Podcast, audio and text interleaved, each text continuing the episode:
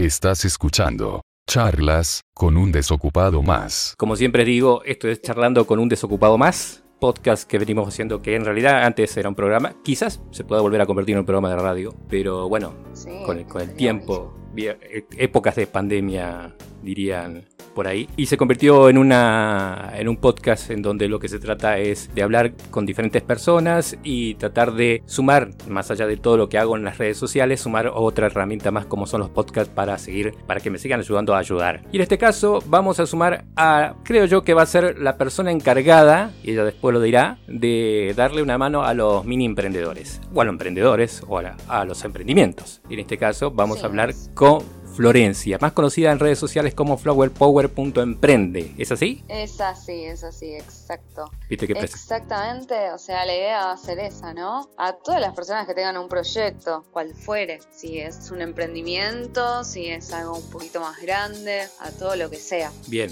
Como siempre, les- siempre les digo a todos, esto no es una entrevista, esto es una charla.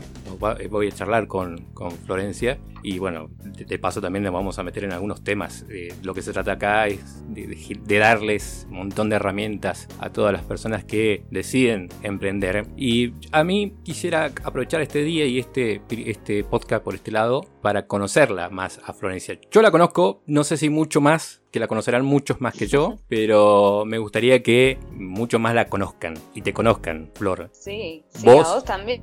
Sí, sí, sí. Bueno, a mí ya me vienen conociendo. Aquellos que vienen escuchando el podcast, eh, ya hace rato que me vengo presentando. Sí, más o menos te van sacando la ficha. Sí, sí, sí. Bueno, para aquellos que me escuchan, soy el administrador de Yo también busco trabajo en Bariloche, en redes sociales y también un desocupado más en Instagram y Facebook. Y por donde estamos saliendo ahora. Florencia, ¿naciste acá? No, no, yo nací en Buenos Aires. Bien, contanos. Nací en La Boca, Bien, Mi abuela vivió ahí un montón de tiempo, así que también me crié más o menos por allá. Pero al, al año de haber nacido, con, o sea, mi familia nos fuimos a, a Martínez. bien, Y acá en Bariloche estoy viviendo hace dos años. dos años. Bueno, casi que sos una... Dos, dos. Dos años que casi ya sos Dos. una nick. Ya sos una nick. No, no, dos. Dos, sí. no doce. No, no, no, dos, dos, dos tal cual, dos. Dos. Eh, Dos. Uno, dos. ah, uno, dos. para que se entienda. Sí. Por eso te decía, casi ya sos una nick, Jack. Sí, no, no. Me falta un montón para Nick. ¿Vos decís que Tal sí? vez Tic.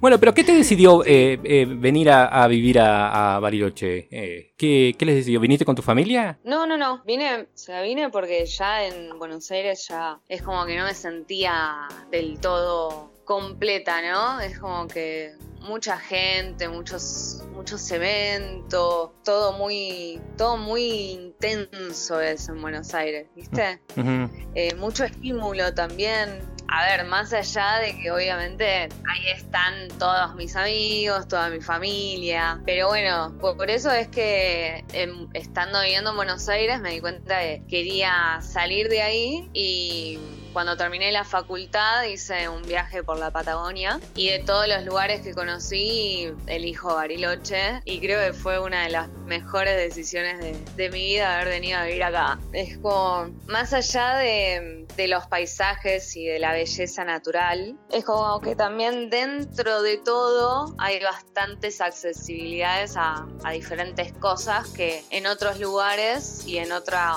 provincias de la Patagonia no, ¿viste? Se consigue. Eh, no, no, no se consigue. Pero Bien. eh, eh, a mí me encanta Bariloche, no sé, es- lo voy a seguir eligiendo.